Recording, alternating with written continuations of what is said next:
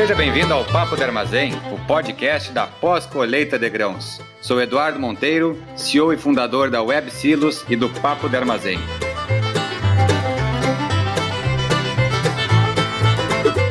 Papo de Armazém, o podcast da pós-colheita de grãos. Gestão e tecnologia de forma descontraída.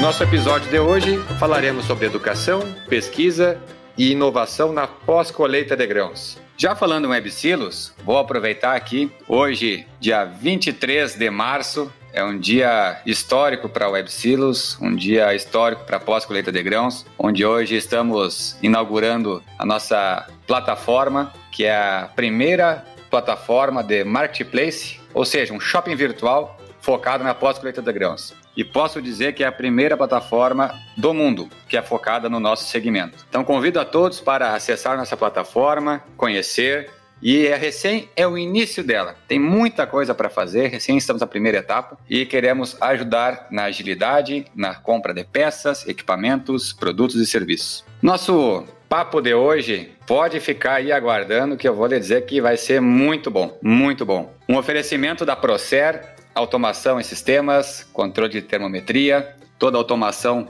para a unidade de pós-colheita de grãos, né, para sua unidade de armazenagem, onde tem um controle na palma da mão do seu silo, do seu produto armazenado. Pode confiar que eu assino embaixo. Vamos lá então para o nosso convidado de hoje, Volney Luiz Meneghetti, natural, agora que eu fiquei sabendo, é Faxinal do Soturno, pertinho de Santa Maria, aqui no Rio Grande do Sul, minha terra natal. Faxinal do Soturno é, é os gringos, né? Tem muito Esse gringo mesmo. lá, né? então, deixa eu te apresentar antes de tu aparecer, então, aí, Vonei. Ele tem graduação em Engenharia Agrícola, é engenheiro em Segurança do Trabalho, mestre e doutor em Ciência e Tecnologia de Alimentos, com ênfase em secagem, armazenamento e conservação de grãos. Atualmente é professor de ensino básico, técnico e tecnológico do Instituto Federal Farroupilha, campus de Panambi. Oh, coisa boa, hein? É, sou técnico agrícola lá de São Vicente, agricolino, e um orgulho muito grande de ter essa evolução que teve o Instituto Federal, né? E tu tá com essa baita incumbência aí de ensinar essa turma. Chega mais, Rony. Chega mais, vamos conversando. Obrigado, Eduardo, pela oportunidade. Parabéns pela tua iniciativa, pela criação da tua plataforma ali, uma inovação na pós-colheita. Eu estive na outra ponta aí, sei o quanto é, foi difícil a questão de eh, negociar, né, conseguir fornecedores e tal. Parabéns mesmo pelo teu trabalho. Muito obrigado, Vonei. Como já sabe, é só um bate-papo aqui que a gente vai transmitir conhecimento, nossa cultura dentro do possível para nossos ouvintes. Vou te perguntar já então, Vonei, qual é a tua relação com a pós-colheita de grãos e a educação, Vonei? A educação que é uma peça-chave fundamental para a evolução do nosso segmento. Eu tenho acompanhado teus, os teus podcasts, tenho assistido, tenho ouvido todos aí.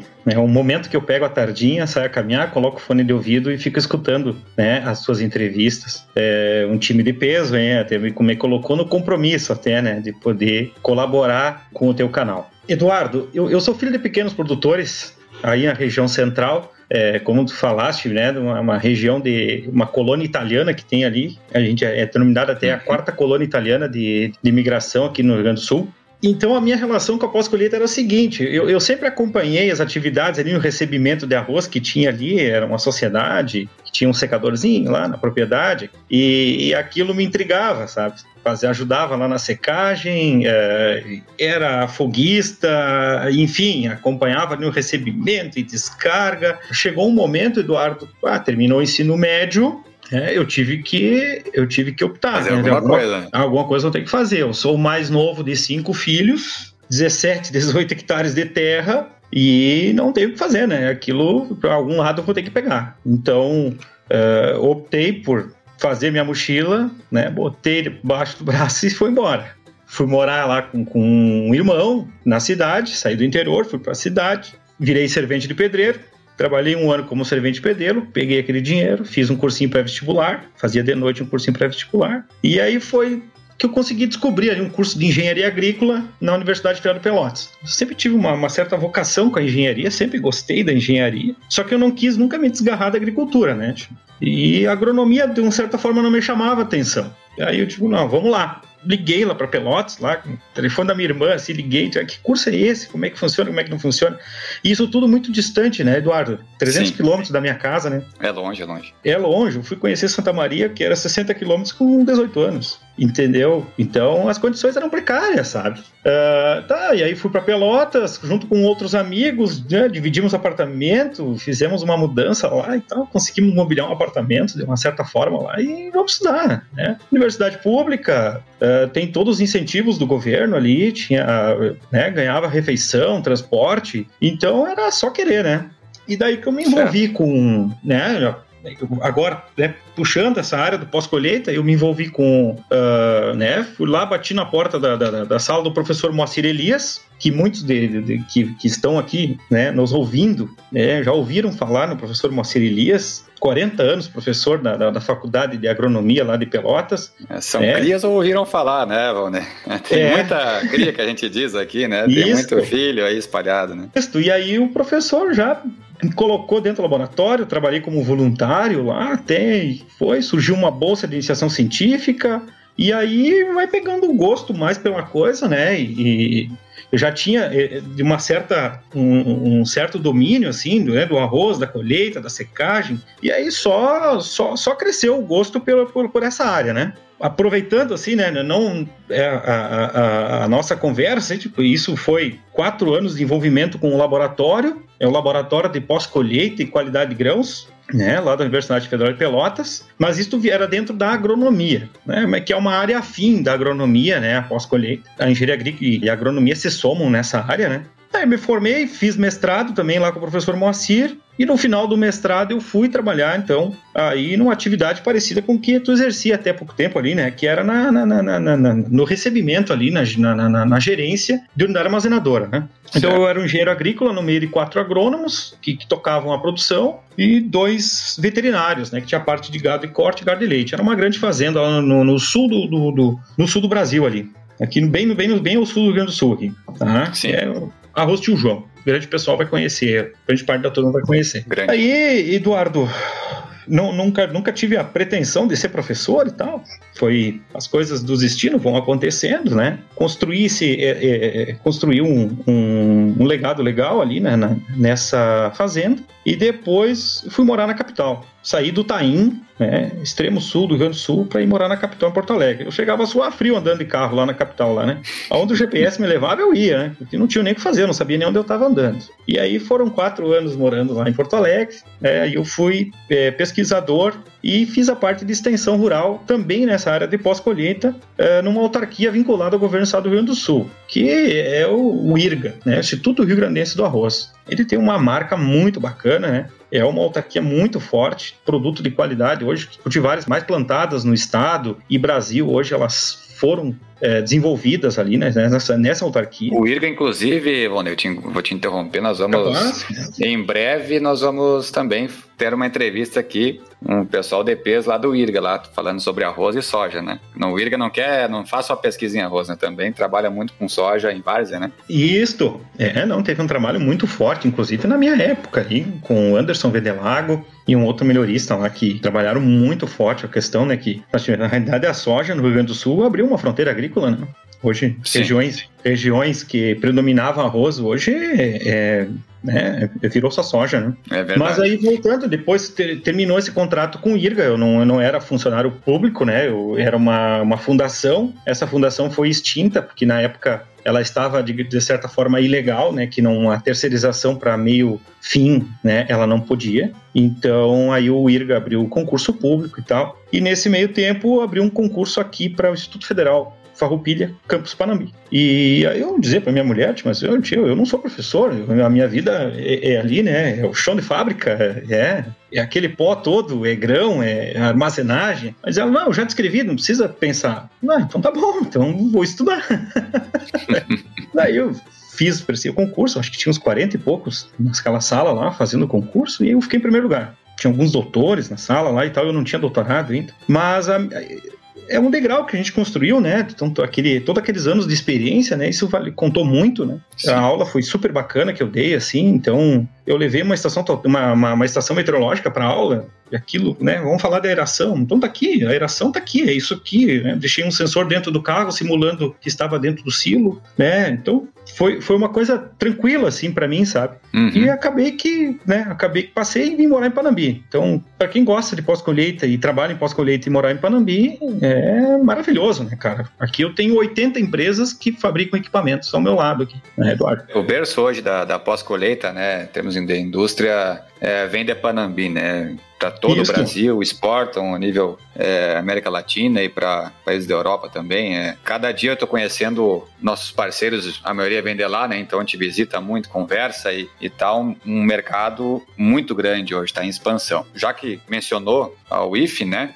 Quais são os cursos que tem hoje no Instituto Federal? Em Panambi, né? Eduardo, isto, não, o, o Instituto Federal Farroupilha aqui, Campus Panambi, nós temos três institutos federais aqui em, no Rio Grande do Sul, né? Tem o IFRS, o Sul Rio Grandense e o, e o Instituto Federal Farroupilha, né? Que não tem nada a ver com a cidade de Farroupilha, Farroupilha em função da, da, da né, do evento que teve, né? Da... Os farrapas, né? E então, assim, é um curso que está com... Ele tem a matriz lá em a reitoria em Santa Maria e né, tem esse... Um dos 11 campos é Panambi. O curso aqui em Panambi né? São os cursos mais focados aqui a área metal mecânica, então nós temos uns cursos na área da automação industrial, né? E também nessa área de agricultura, um tecnólogo em produção de grãos, que é basicamente uma agronomia, né? Só não tem aquela parte animal. E nós temos o curso técnico em pós-colheita. É, é o único curso do Brasil que foi criado aqui, né, no campus Panambi. Ali tem curso técnico agrícola também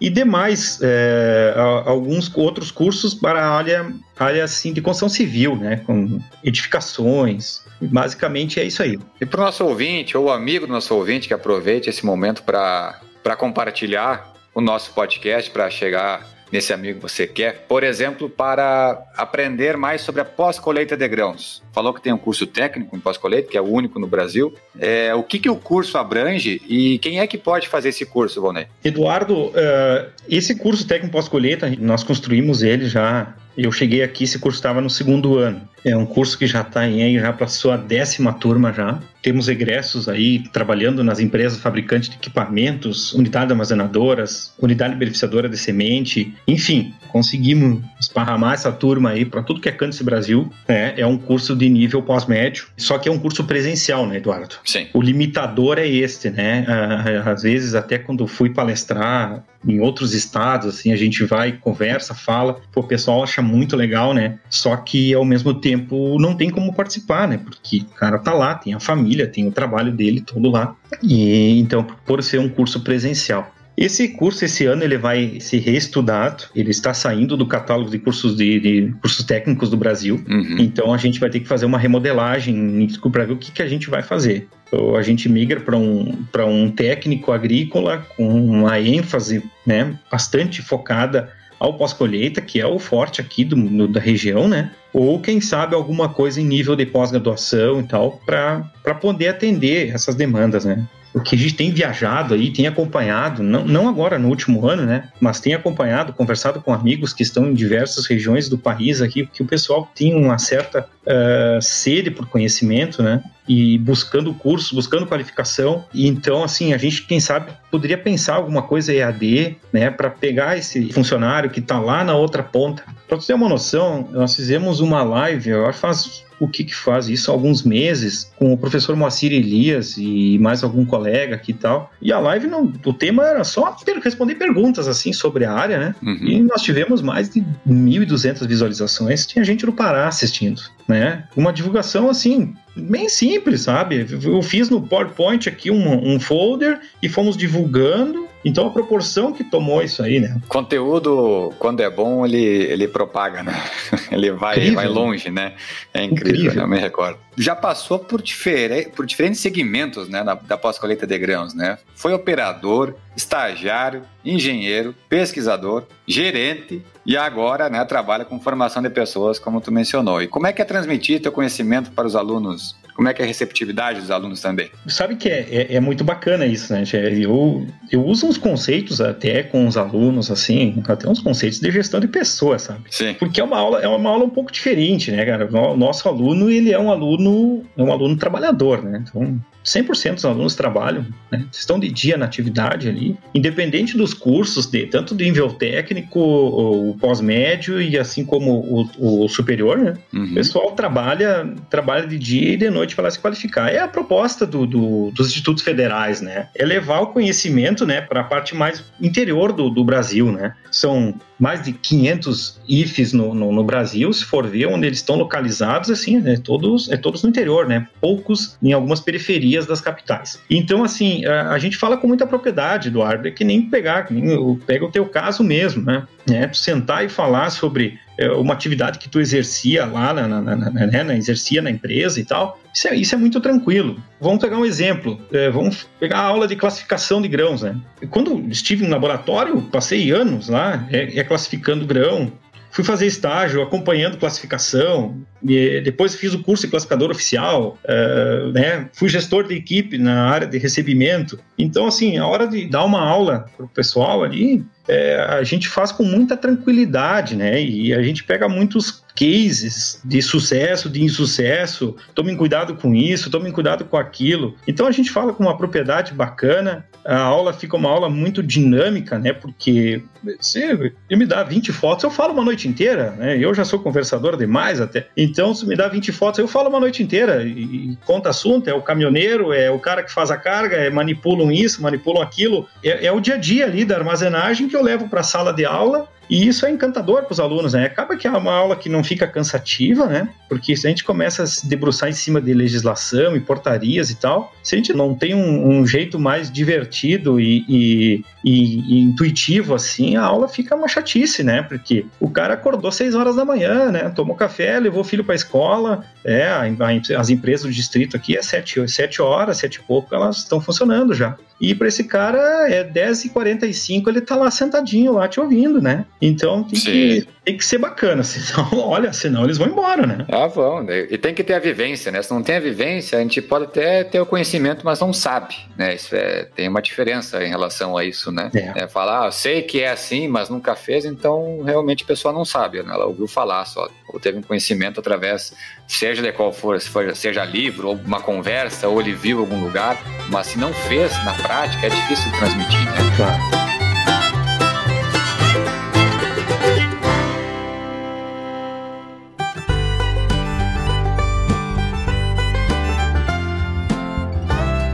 Sempre procura linkar, né, Valnei, a questão da educação com a pós-colheita e com a operação no dia a dia. Nós vim aqui simplesmente falar em pesquisas que a gente não consegue transmitir lá para dentro do silo, para uma unidade de armazenagem, a gente já não tem uma, um engajamento com ela, né? E eu sei que tu trabalhou muito com pesquisa. E durante a tua carreira, Valnei, quais foram as principais pesquisas que tu participou? Pergunta difícil essa, viu?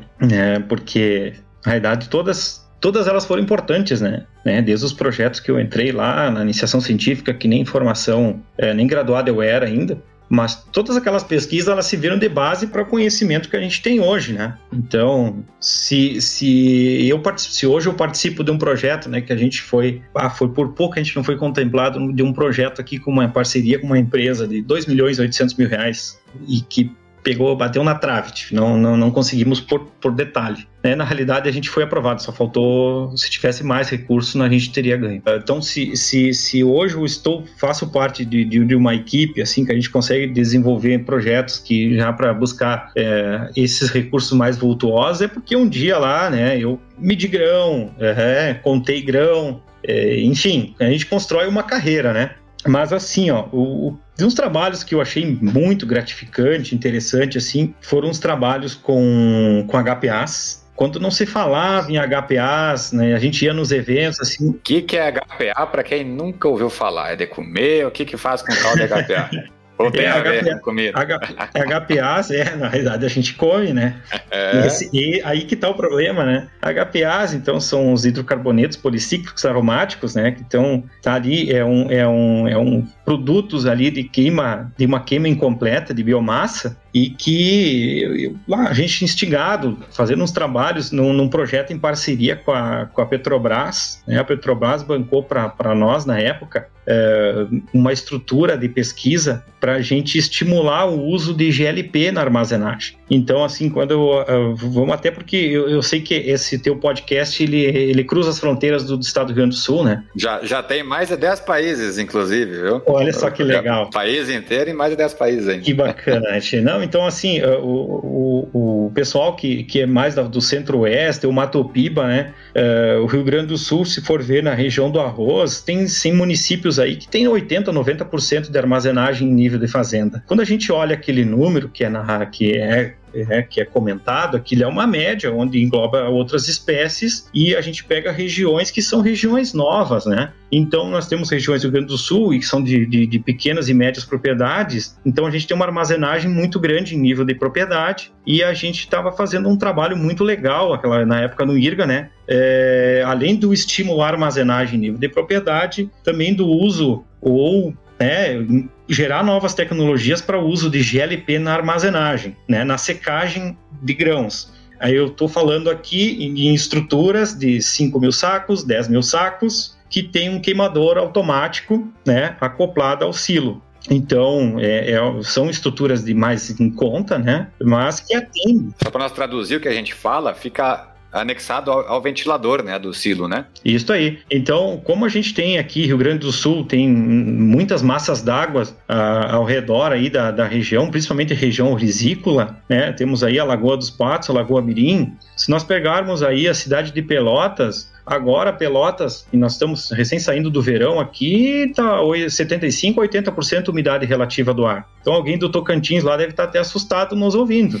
Então, como que eu faço para fazer a secagem com ar natural é, num silo? Né? Então eu tenho que usar de recursos e o GLP tem se mostrado bem interessante. Então, dentre esses trabalhos né, de, de, de da parte financeira, viabilizar o uso do GLP, também a, a, né, nós mostramos para a sociedade que né, o GLP, por ter uma queima completa, ele não deixa residual de HPAs no grão, né, não deixa odor de fumaça porque nós temos boa parte do arroz nosso gaúcho que vai para exportação, Europa, Estados Unidos, principalmente, onde tem um cara lá no porto, né, testando para ver se esse nosso grão tem odor de fumaça. E se ele tiver, ele não vai para a Europa, porque lá tem legislação para HPAs que é basicamente da nossa idade aqui, Eduardo. Não sei se deve ter um, em torno dos 40 também. Tô judiado, que... tô com 32, mas tô, tô, tô, tô, tô judiado.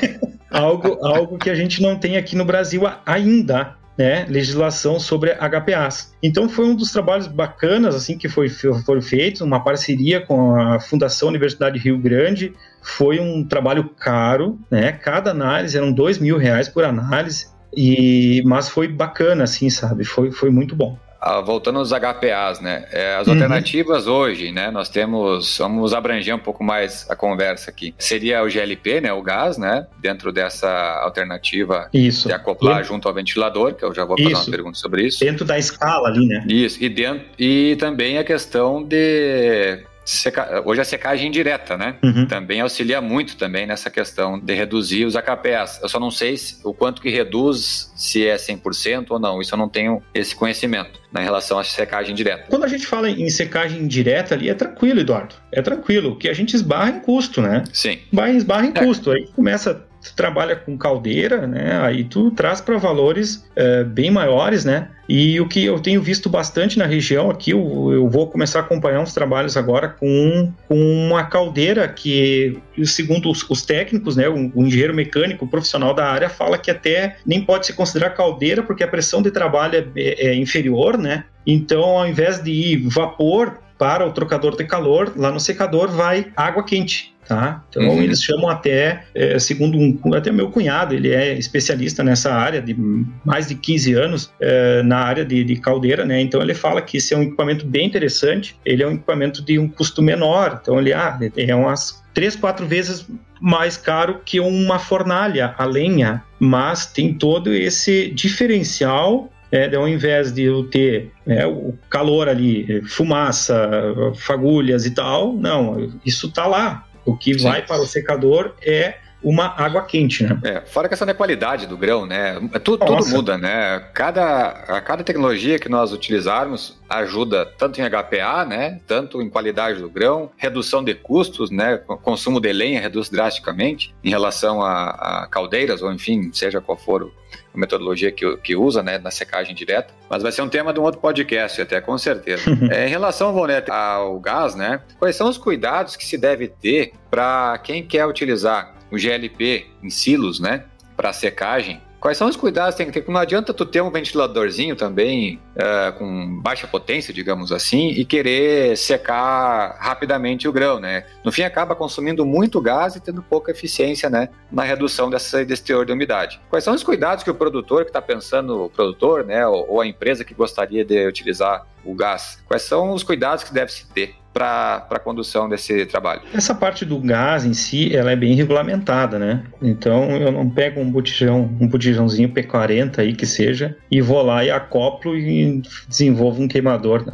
Então, a gente não tem muitas empresas fornecedoras desse equipamento, né? Aqui do Rio Grande do Sul conheço poucas, mas os caras têm um, um bastante expertise no assunto. Né? Uh, o que, que acontece? Ele, ele tem uma vazão ali, mais ou menos pré-definida, em torno de 10 vezes é, maior do que uma aeração convencional. Não estou falando ali em, em 0,5 metro cúbico por minuto por tonelada, ou 0,5 até um 0,7 dependendo aí o tamanho do equipamento, às vezes dão uma diminuída na vazão, porque senão fica uma, um ventilador muito grande. Né? E a gente vai em certas propriedades que aplicam essa tecnologia, que ali tem carência de, de qualidade de energia elétrica e tal, ele tem uma certa distância da, da, da, dos grandes centros, então não, não dá para se empolgar muito, né? Que né, o, o, Ricardo Martins, aí, o, você deve conhecer ele, que trabalhou por anos na Emater, na extensão rural, e ele desenvolveu né? Ele aprimorou um silo de concreto para trabalhar com, né, nessas condições de, de, de secagem no, no, leito armazenador. Então, muitos lugares que ele foi lá e instalou silo não tinha rede trifásica, tá? Mas enfim, mas voltando ao assunto do GLP. Então, o, o ventilador nessa, nessa condição ali, em torno dessa vazão, e uma tecnologia hoje está bem melhor, né, do que já foi, do que está escrito até inclusive nos, nos, livros dos meus professores, né, dos professores que, que, trabalharam lá na Máquinas Vitória e tal. Então, que é uma tecnologia ali que melhorou bastante, é a questão de faz a leitura da umidade relativa. Então, a minha chama de gás ela é modulada, né? Então eu conforme chega 3 horas da tarde, 4 horas da tarde, a minha umidade relativa nessa região ela vai estar 50, 55% de umidade relativa. Então eu não tenho por que ter a chama acesa, né? Então certo, o equipamento se desliga automaticamente e quando começa a tardinha, começa o sereno, né? Começa a chegar a noite ou chove, enfim, esse produto está lá com, com as reações deles altíssimas, né? Nós estamos falando do, de, de, de, arroz, milho, soja, isso com 20, 22% de umidade, né? Embora ah, tenha a recomendação, não é para colocar com tanta umidade e tal, mas ah, tem uma chuva de granizo vindo, né? Então, mas funciona legal, assim, qualidade de grão inteiro, é, é um espetáculo, sabe? É, tudo tem que ser analisado, né? É, é para fazer, seja o que for, né? Tudo Lógico. tem que ser muito bem analisado, tem que pegar alguém para ajudar, né? trazer um conhecimento para ser mais específico na, na, área. Então, tem que ser vários fatores analisados. Então, é... alguns deles já foram passados aqui. Né? Estamos né? falando em educação, né? É, educação. Educação, não tem jeito, né? Fala um pouquinho mais sobre a pesquisa de perdas na armazenagem de trigo no projeto que tu participou da Embrapa Trigo, né? Um grande projeto e quais foram os desafios, né? Os resultados que encontraram. Olha, Eduardo, esse projeto, cara, que coisa bacana eu ter participado aí, né? É o mesmo projeto que foi o André Gonelli, professor André Gonelli, né? Eu tenho assistido aos teus podcasts e tenho ouvido, que coisa bacana, né? Que Sim. sumidade aquele rapaz, tio. Quero conhecer ele presencialmente. Uma hora eu vou. Gonelli é fera. E eu assisti uma palestra dele num evento lá no Paraná, lá, e cumprimentei ele. A gente não, não conseguiu seguir conversa e tal. Mas assim, ó, eu tive a, a né, o convite da Embrapa Trigo em função desse meu perfil mesmo, né, que, que até tu, tu almeja ali, né, que é essa pesquisa aplicada, né. Então, o IRCA trabalhava com pesquisa aplicada e o Instituto Federal em si também, a gente é preconizado para trabalhar com pesquisa aplicada. Tá, então, eu, eu fiz parte do grupo de, de pesquisa. Isso foi um projeto guarda-chuva de perdas de armazenagem, que é né, da Conab, que o professor Moacir Elias né, desenvolveu um projeto para mitigação de perdas aí no arroz, o André Gonelli lá na parte de, se não me engano, foi na parte de transportes, e a Embrapa Trigo, né, ela coordenou um, um grupo de trabalho, então, na parte de perdas é, de armazenagem do trigo. Então, a parte de campo foi toda minha, né, era eu, o professor Luiz Carlos Gutkowski, que é uma sumidade em armazenagem, em beneficiamento e qualidade de trigo, e a gente, né, montamos essa parceria, então essa parte de campo foi, foi capitaneada por nós aí. O desafio, né, Eduardo, do, do, de, de trabalho em escala assim, escala comercial, é o que? É repetibilidade, né? Uh, ali tem trigo de diferentes lavouras. Agora tu vai ouvir que eu vou falar menos de arroz, vou falar mais de trigo e soja, né? Que eu, eu, eu migrei da região orizicultura, da orizicultura para cá agora, né? Aqui em Panambino você fala mais em arroz, né? Sim. Então, repetibilidade, então a dificuldade, aquele silo tinha grãos oriundos de diferentes lavouras, então isso é um problema do, do trabalho em escala comercial. É, o custo de qualquer coisa, por exemplo, eu pesei todo o silo que entrou, né, tudo que entrou no silo, isso é fácil, tranquilo, entrou, né, é o recebimento. Agora, fechou o tempo de armazenagem, tem que pesar de novo, né? É, é então, então foi uma semana inteira na volta daquilo aí, né? Isso custou 7.500 reais. Então, é, é, diferente de eu ter, é, que nem meu trabalho de doutorado, que eu tinha em câmeras né, com temperatura controlada, não sei o quê, saquinhas, amostras com 3 quilos e tal. Não, agora lá eu estou envolvendo carretas, né? Então, é uma centena de carretas ali, todo o cuidado, nada que entrava lá, saía lá de dentro, tudo era identificado, pesado, para poder ter né, essa precisão né, de um trabalho científico. As dificuldades de, de coletar amostras, então, né, silos, pegamos um silo na, na, na, Embrapa lá, na Embrapa não, na Conab no Paraná com 30 metros de altura, né, como é que eu vou coletar uma amostra ali embaixo? Então, com a sonda a gente foi a 20, 20 e poucos metros e tal. Mas foi bem, foi bem interessante, conseguimos resultados muito promissores, assim, né, a gente viu que as perdas no trigo, elas não, se, né, se bem manejado, né, as perdas foram baixas, Eduardo, o que mais me chamou a atenção, que eu escrevi até no final do, né, dentro de um dos parágrafos que eu colaborei, é a questão é, dos processos e das pessoas. E resultou ali no produto. Então, a, a, pesquisa foi feita em Marau, o gestor da unidade extremamente experiente e os processos extremamente bem definidos. Aquilo foi tranquilo, era uma receita, entrou, é assim, é assim, é assado, e deu. Então, uh, perdas de 1% em 10 meses de armazenagem. Baixíssimo, isso, né? 1,7, isso deu 0,11 ao mês. Uhum. Baixíssimo, excelente. Baixíssimo. Isso é um produto trigo, uh, trigo seco, né? Seco, bem homogeneizado, né? Isso. Mas o detalhe ali, Eduardo, que, que mais intrigou esse trabalho foi a contaminação. Né?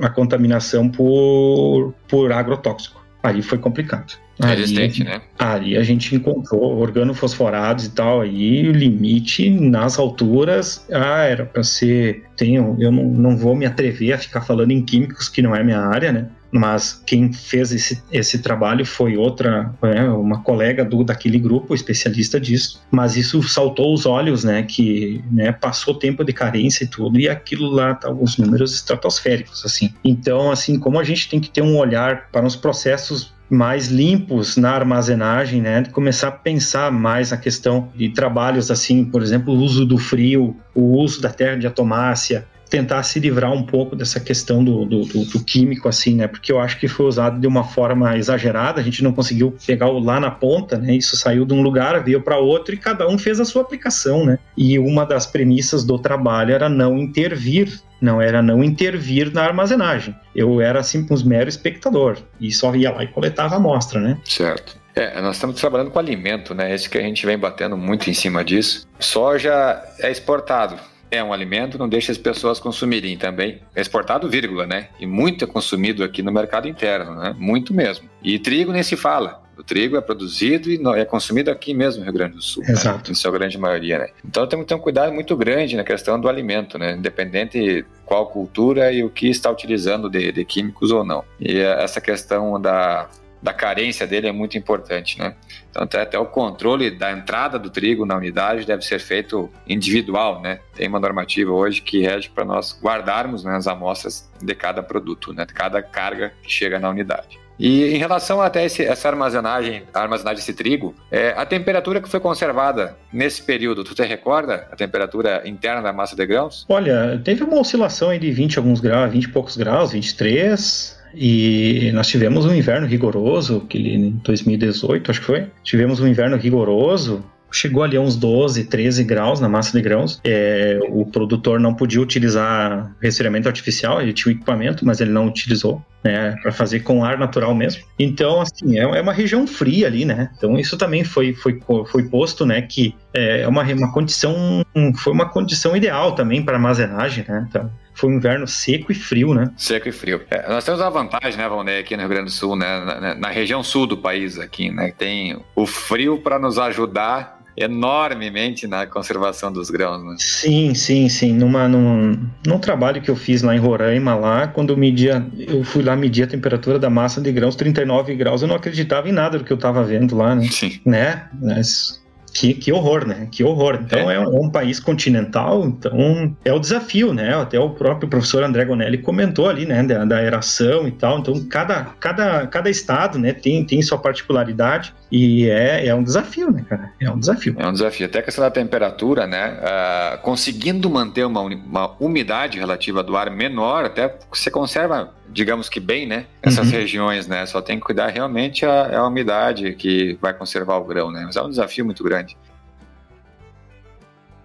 Bom, Day, nós nos conhecemos em Não Me Toque, né? Num evento da Abrapós. Na época, tu deu uma palestra sobre economia de energia em unidades armazenadoras, né? E eu achei muito interessante os dados que passou na época e a importância que é esse tema, né? Economia de energia nas nossas unidades de armazenagem. É que é, é, o consumo de energia é muito elevado, né? Ele é um alto custo, né? uma alta despesa dentro da, da unidade de armazenagem. Fala um pouquinho mais sobre esse teu projeto que tu aplicou. Olha, Eduardo, esse assunto da energia elétrica é um assunto que me agrada bastante, né? Eu, eu gosto muito de, de, dessa pauta. Eu eu, assim, eu tenho, eu trabalhei com energia na, na, na armazenagem ali, é, daque, daquela época que eu, que eu fiz o, o, projeto com o GLP, a, a, parceria com a Petrobras e tal. E também ali eu já levei em questão a questão da energia elétrica e também energia térmica para a secagem. E, mas eu trouxe isso também da, da minha época de gestor, né? Uh, que eu cheguei, me deparei com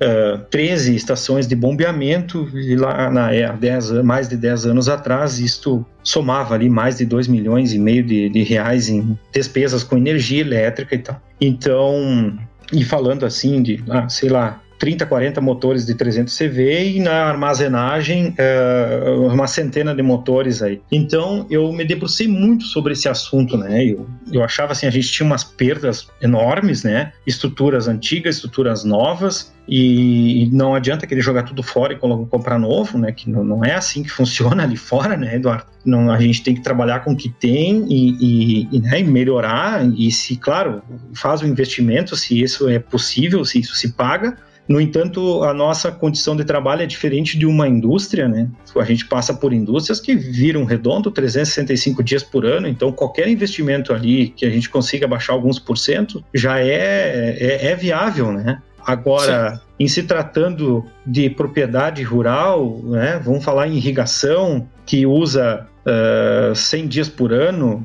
em armazenagem, que a gente usa um secador 40 dias por ano, então não é tão simples assim da gente fazer qualquer uh, né, movimento que é uma substituição de um equipamento por outro que vai se pagar. Então eu, eu estudei bastante isso, fiz bastante curso, fui a VEG, me, me cedeu bastante treinamento e tal, eu fiz alguns trabalhos com inversor de frequência, então a, a variação de velocidade ela, ela veio para ficar nas unidades armazenadoras, né? Então projetos novos é possível já de imaginar alguma coisa com variação de velocidade, principalmente naquilo que a gente estava falando a recém do produtor aquele, Eduardo, que, que tem uma aeração 10 uh, vezes maior do que ele precisa na entre safra. Esse, esse produtor aí, se ele tem ali 50 CVs instalado que ele precisa na época da colheita, durante a entre safra, ele toca tranquilamente essa ventilação aí com 12, 13 CVs. Certo, exato. Então isso é um, é um ganho substancial.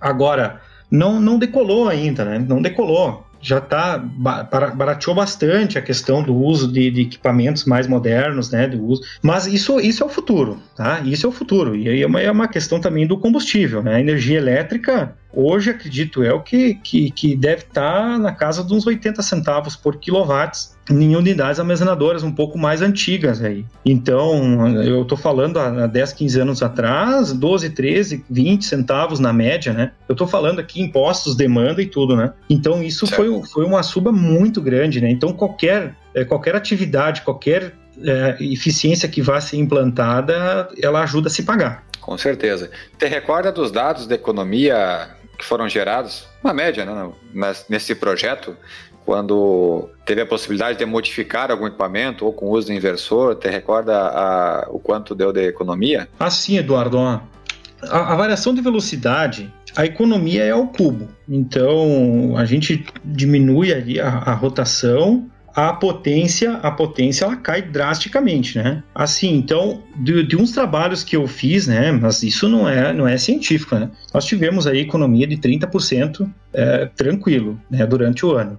Por quê? Mas também eu tinha uma condição de, de armazenagem com umidade mais elevada, né? Para o pessoal ficar, né? Entender que condição que era isso, né? O, o arroz, todo o arroz que entra em uma unidade armazenadora, ele passa por secagem salvo uh, algum problema que deu ali, que ficou aquele arroz lá que colheu com umidade aí na casa dos 13%, mas isso é um, isso é um, que foi um erro, né? Difícil. Não é para acontecer. Então, o ponto de colheita do arroz e, e pegar de, de, de, de qualquer uh, cultivar aí é até 18% né, de umidade. Então, abaixo disso já tem perdas. Então, o que acontece? Então, é feita uma secagem ali, logo na colheita, depois tem uma secagem complementar que é feita na entre-safra. Então, o, o, produto passa pelo secador duas vezes. Então, isso vai para, um, para armazenagem, e a armazenagem é dimensionada ali para 18%, 16%, 17%. Então, é uma armazenagem, é, um, é uma aeração né, super dimensionada. Né, para aquela para a condição depois de, de, de, armazenamento. Então chegava na entre safra, eu estava com um produto todo já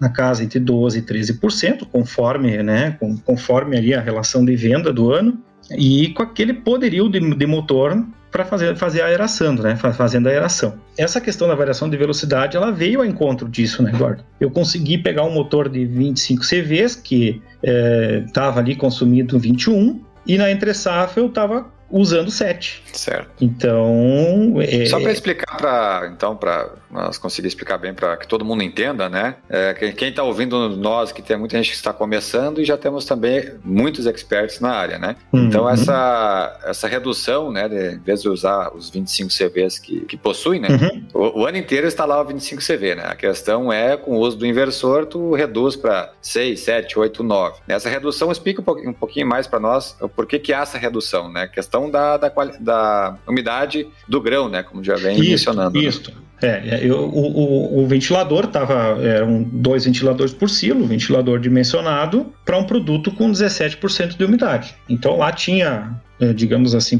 50 CVs instalado. É, capacidade de 50 CVs, né, 25 CVs cada motor, mas assim, né, isso é nominal, né? Real, né, medido lá com alicate, estava é, consumindo em torno de 21 CVs. Então, quando eu chegava na entre safra, esse produto não estava mais com 17%, porque isso voltava para o secador. Isso, é, isso era, era, era um, uma rotina interna lá, tá? Isso não é regra. É, o que acontece? Eu não tinha secagem a qualidade das colhedoras que existiam na propriedade. Né? Trocaram as colhedoras e era importado dos Estados Unidos, aquilo lá colhia 5, 6 mil sacos de produto num dia. E a armazenagem não acompanhou isso aí, e isso acontece em todo o Brasil. Né? Não é novidade, né? É, é novidade, não é novidade nenhuma, né? Ah, e, a, e, a, e, a, colhedora simplesmente baixa de um caminhão e tá ali, e a unidade tá lá. Então, esse vai e vem, o produto volta seco, então chegava na entre safra ali, um me dois meses depois da colheita, esse produto estava com 12% de umidade, que era o padrão né, de comercialização da empresa,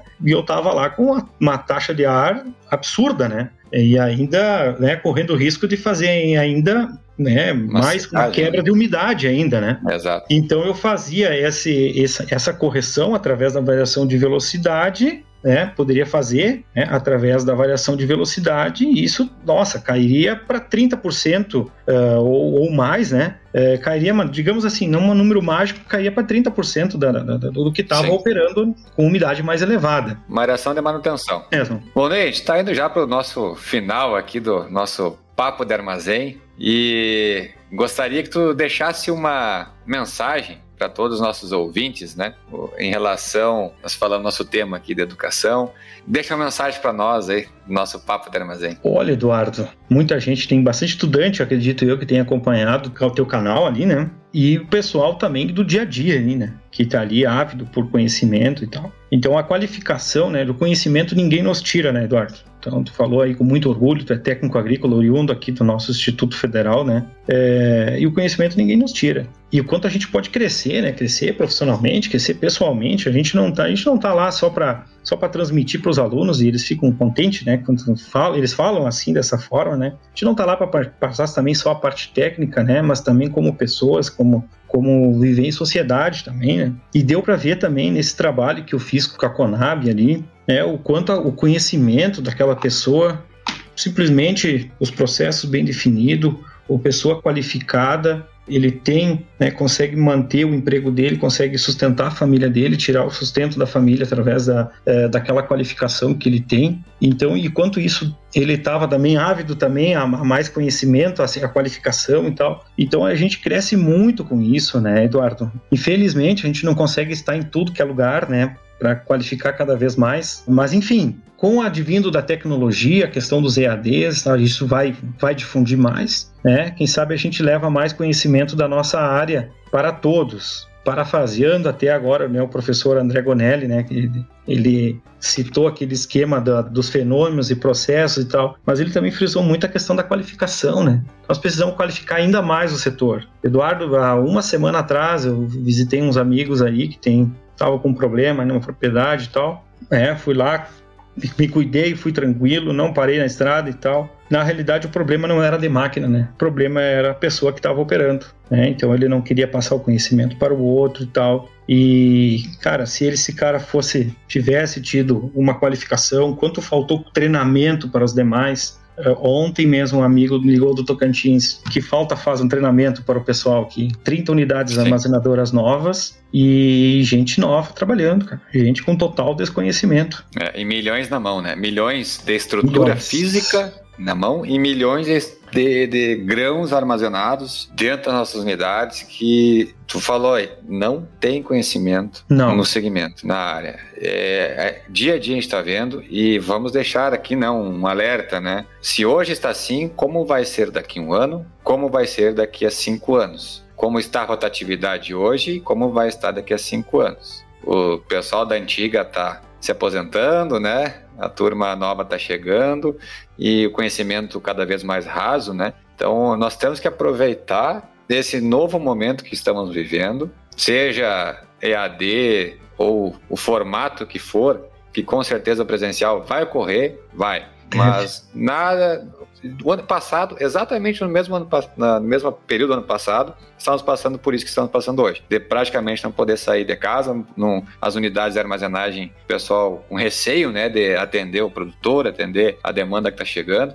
Então nós vamos ter que inovar. Não precisamos reinventar a roda, mas sim inovar e ter a ação do conhecimento que nós temos para poder passar adiante. Se gente segurar conhecimento é uma coisa, não tem nem adjetivo para dizer. Segurar conhecimento, não, nem sei o que dizer. Temos que passar o conhecimento. Não fiquem pensando que ah, vai assumir meu lugar. Que bom que assuma o teu lugar. Se tu é um cara bom mesmo, tu vai crescer. Eu sempre digo isso e sempre disse isso para os meus liderados nessa cooperativa. Vocês têm que saber mais que eu para poder assumir meu lugar. Eu sempre deixei disponível. Todo mundo que entrava deixava disponível. Ó, meu cargo está aqui, minha função está aqui. Está aberta para te poder assumir. É só tu querer. Eu sabia que dali eu ia para algum outro lugar. para aprender mais e, e, trabalhar mais. Então, é, conhecimento tem que ser passado. Isso, Volney, a gente agradece muito, né? Tu como pessoa, como profissional, como professor. Professor, é, é eu, eu agradeço muito por ter essa função na sociedade que se tem, onde transmitem conhecimento e não só conhecimento de, de matérias corriqueiras, né, mas sim com pessoas e profissionais, né, que muitas vezes é o professor que ajuda o aluno a crescer como pessoa também. Bonei, muito obrigado. Nosso papo de armazém foi ótimo, vai sempre passando as fronteiras aí, e agora o Volney também passando as fronteiras dentro do nosso papo de armazém. Obrigado, Eduardo sucesso ali, cara, no teu canal ali, na, na, no teu, na tua plataforma. Tu veio para inovar aí, cara. Vai, vai ser muito legal isso aí. Show de bola. Muito obrigado. Um abraço a todos e siga-nos nas redes sociais, Webcilos. Forte abraço.